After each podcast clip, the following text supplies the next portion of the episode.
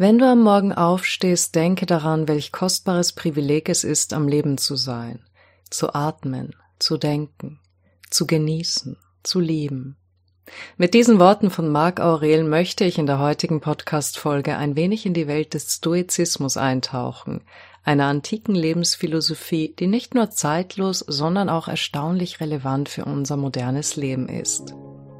Willkommen mein Name ist Anna Kluger und mit diesem Podcast möchte ich dich dabei unterstützen, mehr Bewusstheit zu entwickeln und dadurch glücklicher und erfüllter zu leben. Wirf auch einen kostenlosen Blick in meinen Online-Kurs Endlich Glücklich und erfahre mehr zu meinen Büchern und Angeboten auf www.annakluger.com. Der Stoizismus hat seinen Ursprung im antiken Griechenland und wurde später von römischen Denkern wie Seneca, Epiktet und Marc Aurel weiterentwickelt. Es ist mehr als nur eine Philosophie. Es ist eine Lebenskunst, die uns dabei unterstützen kann, mit den Höhen und Tiefen des Lebens auf eine Weise umzugehen, die zu innerem Frieden und echter Erfüllung führt. Erstens das Vernunftprinzip. Im Stoizismus ist der Begriff Logos von entscheidender Bedeutung und bildet ein zentrales Konzept in der stoischen Philosophie. Der Ursprung des Wortes liegt im Griechischen und kann verschiedene Bedeutungen haben, darunter Wort, Sinn, Vernunft oder Rationalität.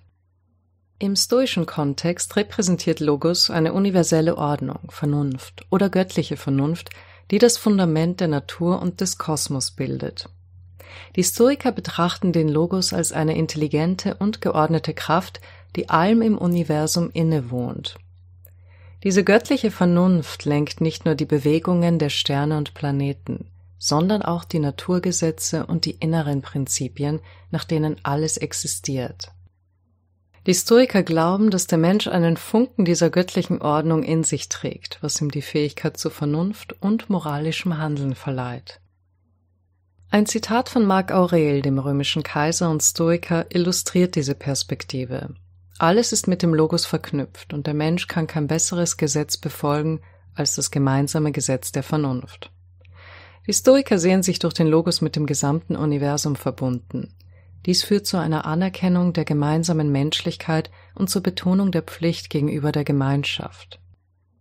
Wir sind untrennbar miteinander verbunden und voneinander abhängig, nicht nur als Menschen. Ich denke gerne an das Beispiel des Sauerstoffs, den wir einatmen, und das Kohlendioxid, das wir ausatmen, während die Pflanzen aus dem Kohlendioxid unter Einwirkung der Sonne Sauerstoff produzieren. Ich finde, das ist ein schönes Beispiel für die Interdependenz und die Wechselwirkung aller lebenden Organismen. Zweitens. Mäßigung.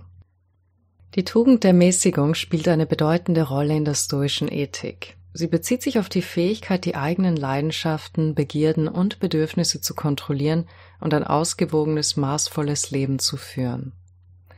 Im Stoizismus wird Mäßigung als essentiell für das Streben nach Tugendhaftigkeit betrachtet. Stoiker erkennen an, dass übermäßige Begierden, sei es nach Reichtum, Macht oder Vergnügen, zu Unausgeglichenheit und Unzufriedenheit führen können. Mäßigung hingegen bedeutet nicht Verzicht, sondern die bewusste Kontrolle über die eigenen Handlungen und den Konsum von Gütern, um im Einklang mit der Natur zu leben. Der Philosoph Epiktet betonte die Bedeutung, die eigenen Wünsche in Schach zu halten und erklärte, dass die Menschen nicht von den Dingen gestört werden, sondern von ihren Meinungen über die Dinge. Das bedeutet, dass das Verlangen nach übermäßigem Besitz oder unersättlichem Vergnügen nicht von den Dingen selbst kommt, sondern von der Art und Weise, wie wir darüber denken und wie stark wir diesen Wünschen nachgeben. Das stoische Prinzip der Mäßigung hat auch in der heutigen Zeit Relevanz. In einer Welt, die oft von Überfluss, Konsum und sofortiger Befriedigung geprägt ist, kann Mäßigung eine Schlüsselrolle bei der Förderung von Ausgewogenheit und Wohlbefinden spielen. Auf unsere Zeit bezogen kann das bedeuten, sich nicht von übermäßigem Konsum oder impulsivem Kaufverhalten leiten zu lassen, sondern bewusst zu entscheiden, was wirklich notwendig ist. Regelmäßige Selbstreflexion hilft, die eigenen Werte und Bedürfnisse zu verstehen und zu erkennen, welche Begierden und Wünsche möglicherweise übermäßig sind und einer mäßigen Lebensweise im Wege stehen. Falls dich dieses Thema interessiert, ich habe bereits eine Podcast-Folge mit dem Titel Unglücklich in der Überflussgesellschaft von Dopamin zu Depression aufgenommen, die du dir anhören kannst. Drittens. Selbstreflexion und kontinuierliche Selbstverbesserung. Die stoische Selbstreflexion ist keine abstrakte Übung, sondern eine tiefgehende Analyse der eigenen Gedanken, Handlungen und Überzeugungen. Epiktet, einer der wichtigsten Vertreter des Stoizismus, wurde als Sklave geboren und gelangte als solcher nach Rom, wo er mit den stoischen Lernen in Berührung kam und nach seiner Freilassung eine Philosophenschule gründete. Er betonte die Notwendigkeit, unsere Eindrücke zu hinterfragen und bewusst zu prüfen, wie wir auf verschiedene Situationen reagieren. Dieser Prozess der Selbstbeobachtung ermöglicht es, sich bewusst zu werden, wie wir auf äußere Ereignisse reagieren und welche inneren Überzeugungen uns leiten. Die Idee der kontinuierlichen Verbesserung im Stoizismus basiert auf dem ständigen Streben nach Tugend und Weisheit. Seneca, ein weiterer bedeutender Stoiker, betonte die Bedeutung von Selbstbeherrschung und dem täglichen Bestreben, ein besserer Mensch zu werden. Die stoische Lehre erkennt an, dass niemand perfekt ist aber sie ermutigt dazu, sich ständig zu bemühen, Tugendhaftigkeit und moralische Exzellenz zu erreichen. Eine praktische Methode, die Selbstreflexion zu fördern und bewusster mit den eigenen Gedanken und Handlungen umzugehen, ist das Journal führen. Seneca befürwortete nachdrücklich das Führen eines Journals. In seinen Briefen schrieb er oft über die Bedeutung, unsere Handlungen am Ende des Tages zu überdenken, darüber nachzudenken, was wir gut gemacht haben und was wir besser hätten machen können und wie wir uns am nächsten Tag verbessern könnten. Er sah das Journal-Führen nicht als eine Aufgabe, sondern als eine heilige Verpflichtung gegenüber sich selbst. Es geht nicht einfach um das Niederschreiben von Ereignissen oder Gefühlen auf Papier. Für den Stoiker ist dieser Dialog mit sich selbst ein Moment, um sich schwierige Fragen zu stellen und um den persönlichen Ängsten, Hoffnungen und Wünschen zu begegnen. Es ist eine Gelegenheit, sich selbst zur Rechenschaft zu ziehen, sich an stoische Tugenden auszurichten und sicherzustellen, dass jeder Tag mit Absicht und Integrität gelebt wird. Vielleicht nutzt du das Journal-Schreiben bereits für dich. Vielleicht ist es eine Praktik, die du gerne in deinen Alltag integrieren möchtest. Zum Beispiel morgens, um dich auf den Tag einzustimmen und ihn mit Klarheit und Absicht zu beginnen. Dabei könntest du dir folgende Fragen stellen. Welche Herausforderungen oder Aufgaben stehen heute an und wie kann ich sie mit stoischer Gelassenheit angehen? Welche persönlichen Ziele möchte ich heute verfolgen? Wofür bin ich dankbar und wie kann ich diese Dankbarkeit nutzen, um einen positiven Start in den Tag zu haben? Welche Aspekte meines Verhaltens oder meiner Reaktionen könnte ich heute verbessern? Abends bietet das Journal eine Möglichkeit, den Tag zu rekapitulieren, Erfahrungen zu verarbeiten und bewusst darüber nachzudenken. Fragen hierfür wären, welche Herausforderungen habe ich heute gemeistert? Welche Momente haben mir Freude bereitet und wie kann ich diese positiven Erfahrungen in meinem Leben weiter kultivieren? Gibt es Situationen, in denen ich meine Reaktionen überdenken sollte? Was könnte ich morgen anders machen, um meinen Tag nach stoischen Prinzipien zu gestalten?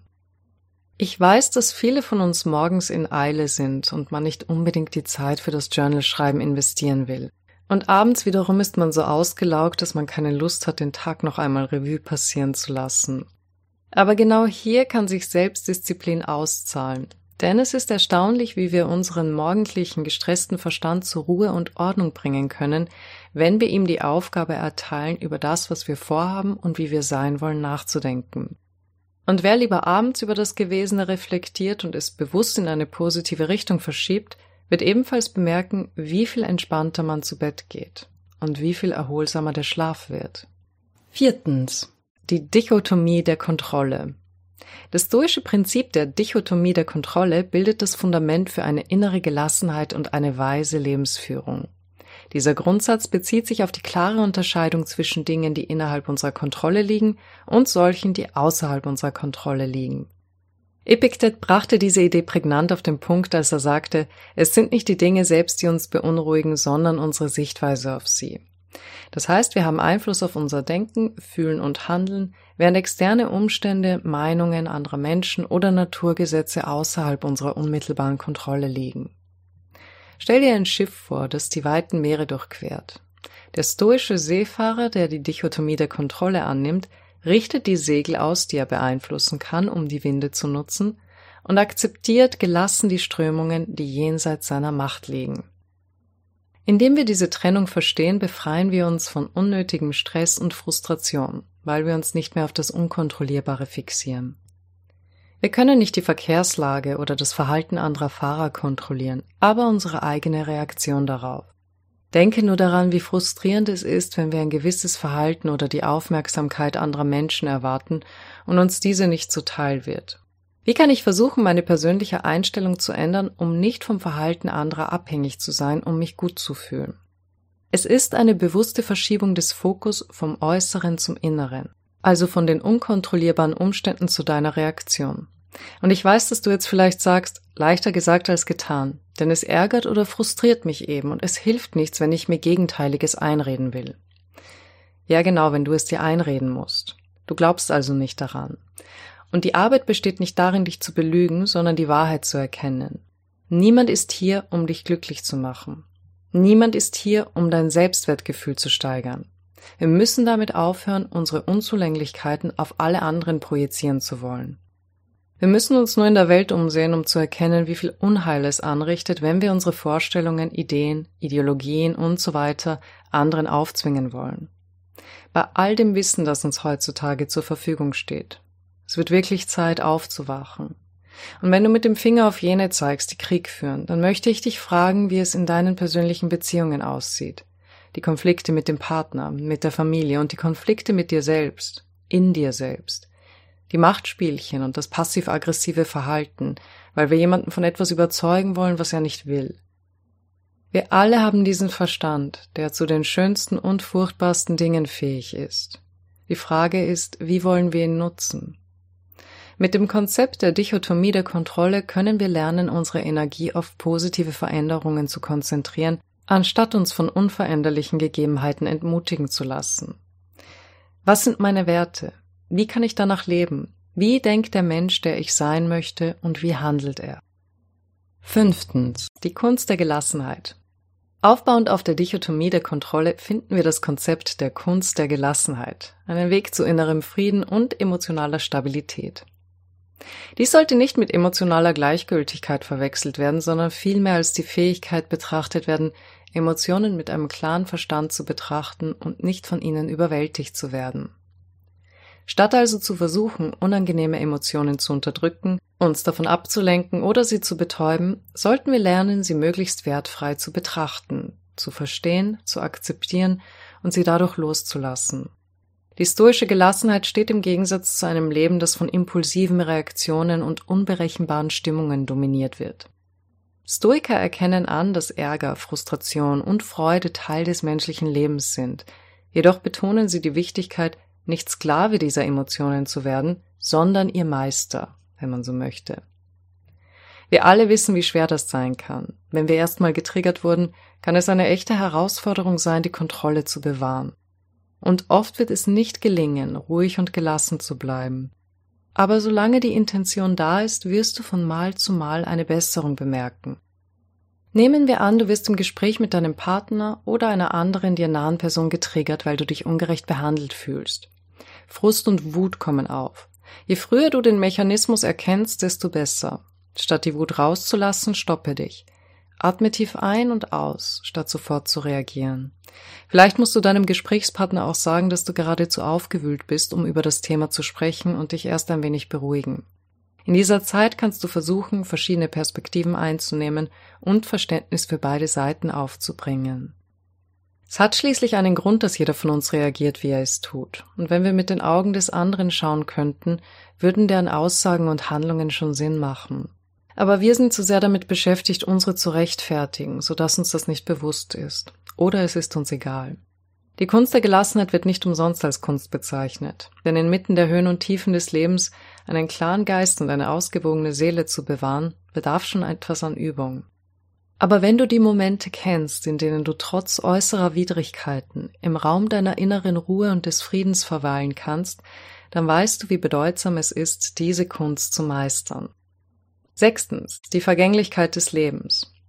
Die stoische Philosophie enthält das kraftvolle Prinzip des Memento Mori, der Aufforderung, des Todes zu gedenken. Dieses Konzept erinnert uns daran, dass die menschliche Existenz vergänglich ist und diese Erkenntnis über unsere eigene Sterblichkeit kann tatsächlich eine transformative Kraft für ein erfülltes Leben darstellen.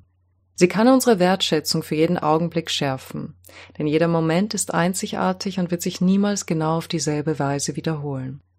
Auch wenn wir unsere Routinen haben und meinen, tagtäglich das Gleiche zu tun, so ist es bei genauer Betrachtung nie derselbe Kaffee oder Tee, den wir morgens trinken. Sind es nie dieselben Menschen, die wir sehen. Nicht einmal wir sind noch dieselben wie im letzten Augenblick. Auf atomarer und molekularer Ebene finden ständig Prozesse statt, sei es die Bewegung von Atomen und Molekülen, chemische Reaktionen oder die Interaktion von Proteinen und anderen biologischen Molekülen. Zellen teilen sich, Proteine werden synthetisiert und Hormone ausgeschüttet. Mit einer Selbstverständlichkeit halten wir uns tagtäglich für dieselben, wobei wir in Wahrheit nicht mehr viel gemein haben mit der Zygote, die wir einst im Mutterleib waren, und auch nicht mit dem schnuckeligen Baby, das wir auf den Fotos sehen und voller Stolz sagen, das seien wir. Wir sahen unsere Großeltern wie eine fremde Spezies an, als wir jung waren, mit der wir nichts zu tun hatten. Bis auch wir irgendwann von den Zeichen der Zeit geweckt wurden, die uns bewusst machten, dass wir eben nicht unendlich viel von dieser Zeit haben. Und so eröffnet uns die Praxis, die Vergänglichkeit des Lebens anzuerkennen, die Möglichkeit, das eigene Leben bewusster zu gestalten, Prioritäten zu setzen und vor allem zu wählen. Wähle ich das Drama oder lasse ich die Rechthaberei und Feindseligkeiten fallen? Möchte ich weiterhin Ansprüche und Erwartungen stellen oder entscheide ich mich für Demut und eröffne dem Leben Raum, durch mich zu agieren? Im Stoizismus bediente man sich übrigens eines Totenschädels als Symbol, nicht als morbide Mahnung, sondern als Erinnerung an die Vergänglichkeit. Ein Blick darauf sollte daran erinnern, dass Zeit ein kostbares Gut ist und dass wir bewusst wählen sollen, wie wir sie verbringen. Anstatt vor den Unsicherheiten des Lebens zurückzuschrecken, können wir nach Sinn und Erfüllung suchen und die begrenzte Zeit, die uns gegeben ist, bewusst nutzen. Paradoxerweise kann die Erkenntnis der eigenen Sterblichkeit also zu einer reichhaltigeren, bedeutsameren Existenz führen, indem sie uns dazu inspiriert, bewusster zu leben und die kostbare Gegenwart zu schätzen. Siebtens. Im Hier und Jetzt leben. Man kann es eigentlich kaum mehr hören, aber da es ein zentrales Prinzip der stoischen Philosophie ist, darf es nicht fehlen. Achtsamkeit im Hier und Jetzt, also bewusst im gegenwärtigen Moment leben. Und vielleicht, obgleich uns diese Wahrheit von allen Seiten zugeworfen wird, bist auch du aufgrund der Hektik des Alltags und den ständigen Ablenkungen nicht imstande, sie umzusetzen. Man scrollt auf Social Media oder schaut Netflix, während man sein Essen zu sich nimmt. Man hört sich eine Podcast-Folge an, während man Hausarbeit macht. Und wenn man endlich in der Natur wäre, dann spricht man mit seinem Partner oder einem Freund über die eigenen Probleme, statt dem Wind in den Bäumen zu lauschen oder dem Treiben der Enten am See zuzusehen. Irgendwie haben wir immer etwas im Kopf und sind nie wirklich bei dem, was wir gerade tun. Wenn wir Mittagessen, denken wir darüber nach, was es am Abend zu essen geben soll. Und statt der Stimme unseres Gesprächspartners zu lauschen, verlieren wir uns in unseren eigenen Gedanken. Wir haben unseren Verstand leider darauf trainiert, ständig nach etwas anderem zu suchen als dem, was wir gerade tun. Und das macht uns rastlos und unzufrieden. Wenn wir uns hingegen voll und ganz auf die gegenwärtige Aktivität oder Interaktion konzentrieren, können wir nicht nur tiefere Verbindungen zu anderen Menschen eingehen und ein tieferes Verständnis für uns selbst entwickeln, wir stellen fest, dass das Leben plötzlich sehr schön und befriedigend ist. Ich weiß nicht, wann du das letzte Mal die Lebensmittel gerochen hast, die du beim Kochen schneidest, oder eine Fliege beobachtet hast, die sich putzt. Aber wenn du dich einen Moment wirklich vollkommen hingeben kannst, ohne darüber nachzudenken, was du noch erledigen musst oder was du vergessen hast, wirst du möglicherweise auch wieder das Erstaunliche im vermeintlich Alltäglichen entdecken. Denn wenn wir ehrlich sind, es ist schon erstaunlich, dass wir hier sind auf einem Planeten, der in einem Sonnensystem, in einer Galaxie, in einem Universum ist. Und all das sind nur Worte für etwas, was niemand von uns wirklich begreifen kann. Aber wir sind hier, wir dürfen daran teilhaben. Ich weiß, dass es nicht immer einfach ist. Wir Menschen haben es uns nicht besonders leicht gemacht. Aber wir müssen nicht an allem Wahnsinn teilhaben. Wir müssen keine To-Do-Listen abarbeiten. Wir können zwischendurch einfach mal in den Himmel sehen und darüber staunen, dass da draußen so vieles passiert, von dem wir keine Ahnung haben. Und wir glauben, die E-Mail nicht beantwortet oder sonst etwas vergessen zu haben, sei ein Problem. Doch in solchen Momenten können wir an das Prinzip der Vergänglichkeit des Lebens denken. Ja, in 50 Jahren wird sich wohl niemand mehr an die vergessene E-Mail erinnern. In 150 Jahren wird niemand mehr wissen, dass es mich gab. Vielleicht ist es nicht so schlimm, wie ich jetzt glaube. Vielleicht ist es genauso bedeutsam wie die Fliege, die sich gerade putzt. Wer weiß, was sie vergessen hat. Ich jedenfalls werde jetzt etwas für mich tun, und zwar mit meiner ganzen Aufmerksamkeit. Ein wunderschönes Musikstück hören, ein Buch lesen, mit jemandem sprechen, den ich liebe, eine lustige Serie schauen, mir einen Tee zubereiten oder etwas zu essen machen. Aber ich werde es voll und ganz tun, in dem Wissen, dass ich jetzt die Möglichkeit habe, solange ich hier bin. Ich, ein Teil des Lebens, der mit allem verbunden ist. Ich, der immer hier ist, während meine Gedanken und Gefühle kommen und gehen. Mein Körper altert, mein Verstand hat ständig neue Ideen. Aber ich bin immer hier, um all das zu beobachten. Ich bin die Konstante im sich ständig wandelnden. Und die Wahrheit, so sagen sie, ist unveränderlich.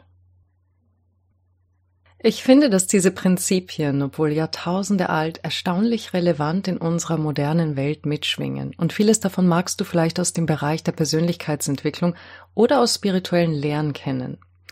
Mir scheint, je weiter wir in eine Lehre und damit zur Wahrheit vordringen, desto eher treffen sich die verschiedenen Philosophien. Die Wahrheit lässt sich schlussendlich nicht mit dem Verstand erfassen oder in Worte kleiden. Aber wer sie erfährt, dem muss niemand erklären oder einreden, dass sie es ist. Während ich diese Podcast-Folge aufzeichne, geht das Jahr zu Ende. Du wirst die Folge wohl erst im neuen Jahr hören und vielleicht waren einige der stoischen Prinzipien relevant für dich und du möchtest sie auf die eine oder andere Weise in deinen Alltag integrieren.